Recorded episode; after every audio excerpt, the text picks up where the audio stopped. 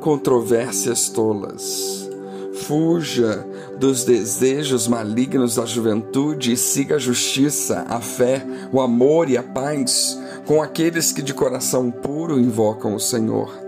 Evite as controvérsias tolas e inúteis, pois você sabe que acabam em brigas. 2 Timóteo 2, 22 e 23.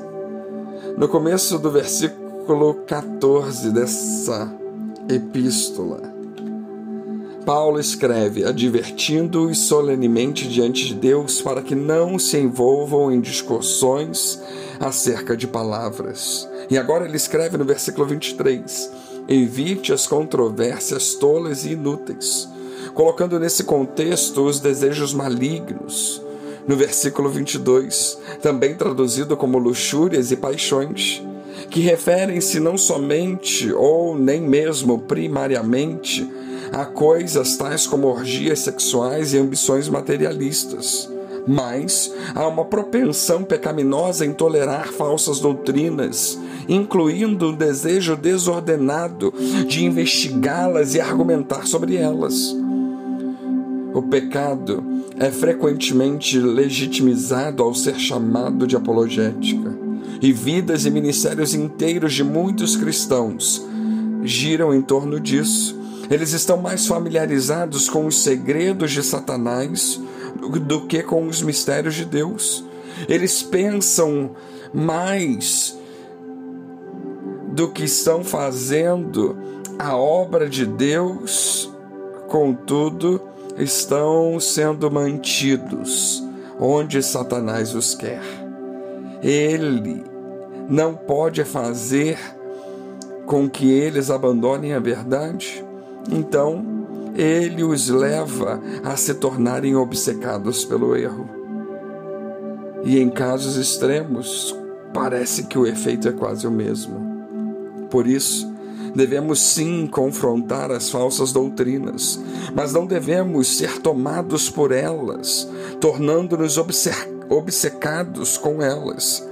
Satanás tem capturado a atenção de exércitos inteiros de cristãos atiçando-os aos seus desejos malignos, de forma que eles confundem a justiça própria e vanglória com a satisfação do genuíno serviço cristão e a pregação do Evangelho.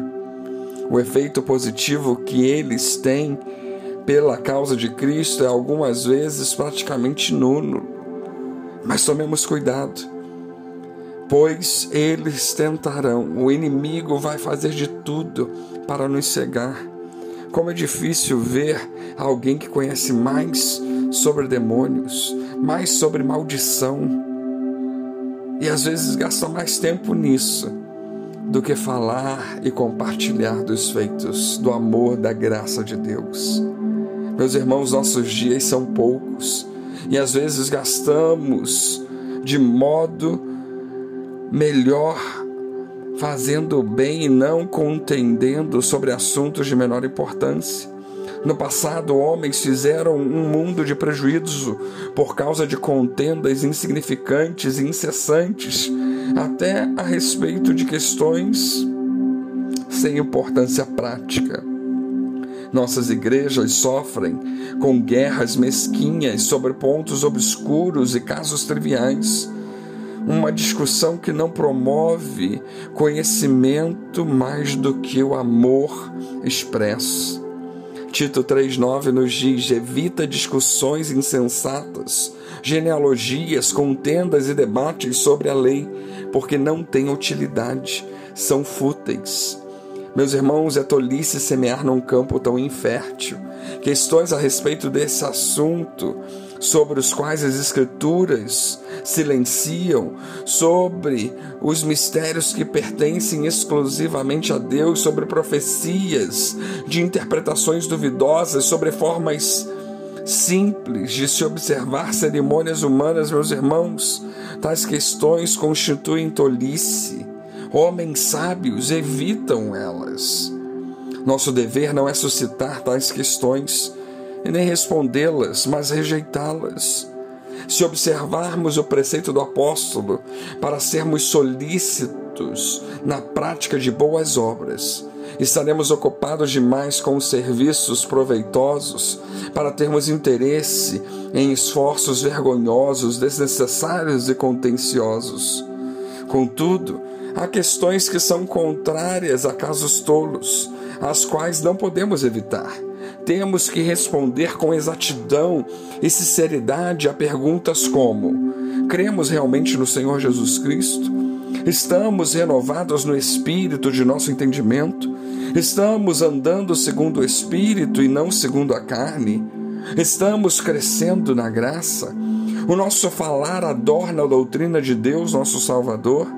Estamos aguardando a vinda do Senhor e vigiando como servos que esperam o seu Senhor? O que mais podemos fazer por Jesus para ampliação do reino? Sim, perguntas como essas exigem urgentemente a nossa atenção.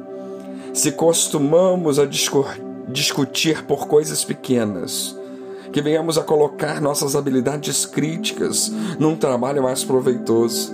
Sejamos pacificadores, esforçando-nos para levar os outros, tanto pelo ensino como pelo exemplo, a evitarem discussões insensatas. Por isso, vigiemos. Que Deus nos abençoe.